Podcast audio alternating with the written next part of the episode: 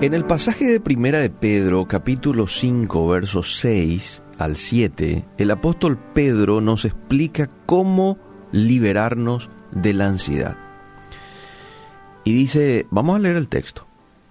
Humillaos pues bajo la poderosa mano de Dios, para que Él, quien, Dios, os exalte cuando fuere tiempo echando toda vuestra ansiedad sobre Él, porque Él tiene cuidado de vosotros. ¿Cuál es la, el primer paso? Lo primero que yo tengo que hacer para hacer a un lado la ansiedad de mi vida, humillarme ante Dios. Lo dice el pasaje. Lo que causa la angustia, amable oyente, es una sensación de impotencia en una situación dada. Y por eso la mejor respuesta es rendirse a Dios.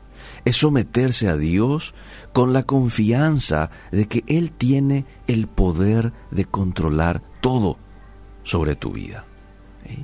No vayas a olvidarte que cuando vos te enfocas en Dios, te desenfocas de la preocupación, te desenfocas de la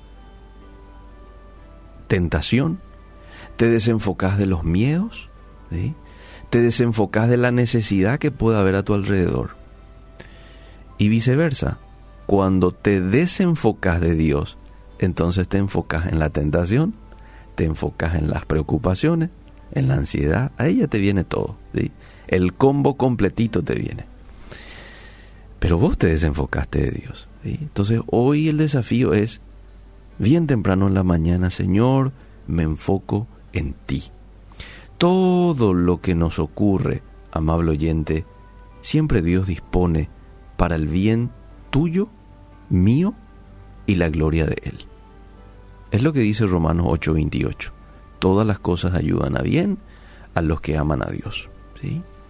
¿Quién es una persona que ama a Dios? Es una persona que obedece sus mandatos, es una persona que está enfocada en Dios, es una persona que ora sin cesar, es una persona que está enfocada en Dios. No vayas a olvidarte que la oración es una declaración de dependencia. Cuando nosotros nos humillamos, estamos de rodillas ante Dios Todopoderoso. Nada es difícil para su poder, lo cual nos lleva al segundo paso. ¿Cuál es el segundo paso que nos muestra ahí el pasaje? Expresar al Señor nuestros problemas y luego de expresarle, confiar en que Él se va a ocupar de ellos. Me encanta cómo Dios quiere que hablemos, quiere que le digamos qué es lo que nos preocupa. Pues estamos exteriorizando y nos hace bien esto.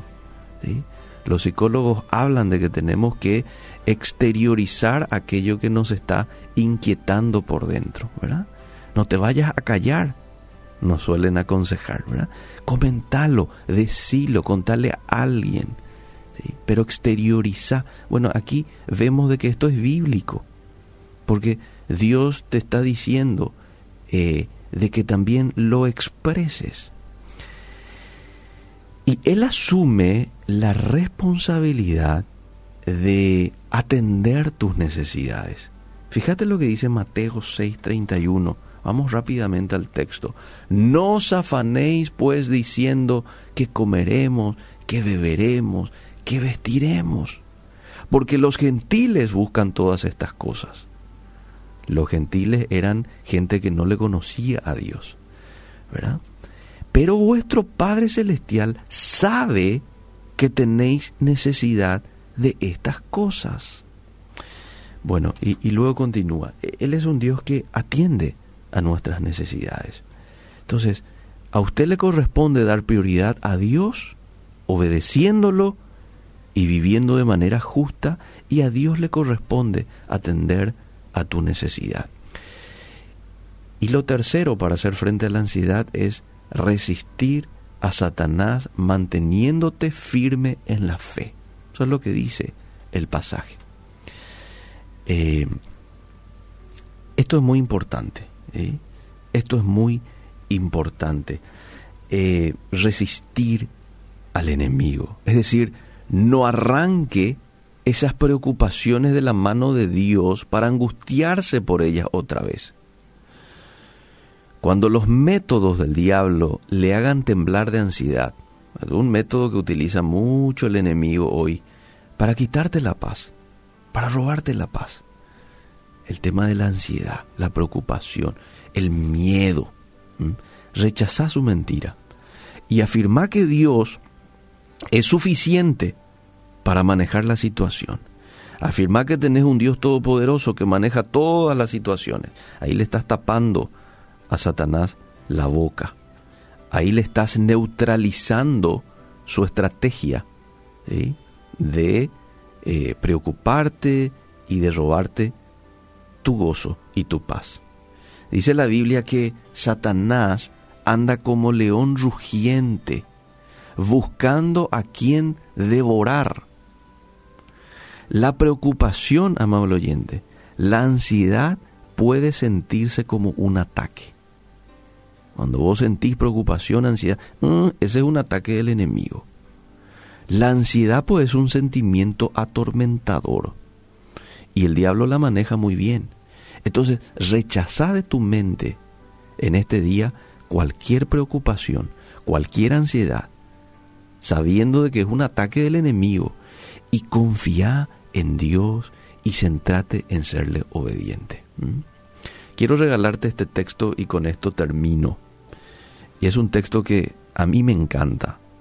Me encanta porque eh, encierra y, da un poco una, un resumen a todo esto que estoy hablando. Salmos 34, 9. Dice, temed al Señor, vosotros sus santos, pues nada les falta a aquellos que le temen. ¡Wow! Centrate hoy en temer a Dios, porque aquel hombre y aquella mujer que le teme a Dios no va a necesitar de nada, no le va a faltar nada. No es que no va a tener inconvenientes, ¿eh? no es que no va a tener oposición, no, de tanto en tanto vamos a tener también esto, pero nada te va a faltar, es una promesa de Dios. ¿Quién es el hombre y la mujer que le teme a Dios?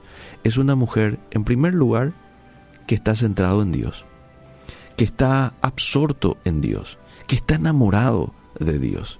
Y en segundo lugar, es una persona que como está enamorado y enfocado en Dios, en ese Dios todopoderoso que tiene, entonces por ende lo obedece, lo respeta, lo honra. Pero ese es el significado bíblico de temer a Dios. Estar enamorado de Dios, estar enfocado en Dios y por ende honrarlo con una vida de obediencia, de temor, pero no un temor paralizante, un temor de shaque, sino más bien tiene que ver un poco el, el significado de un temor, temo a ese Dios justo, temo a ese Dios santo y voy a hacer lo correcto, porque eso es lo que Él me pide que haga. Gracias Dios por tu palabra, que hoy nos alienta, hoy nos sirve de refrigerio. Yo estoy seguro de que esta reflexión hoy está alentando a mucha gente que probablemente estaba un tanto desanimado, desanimada. Pero tu palabra siempre es muy oportuna. Ayúdanos a ser hombres y mujeres que te teman, que se enfoquen en ti, sabiendo de que esta es la clave para que yo pueda disfrutar del gozo y de la paz que tú le das como regalo a tus hijos. En el nombre de Jesús. Amén y amén.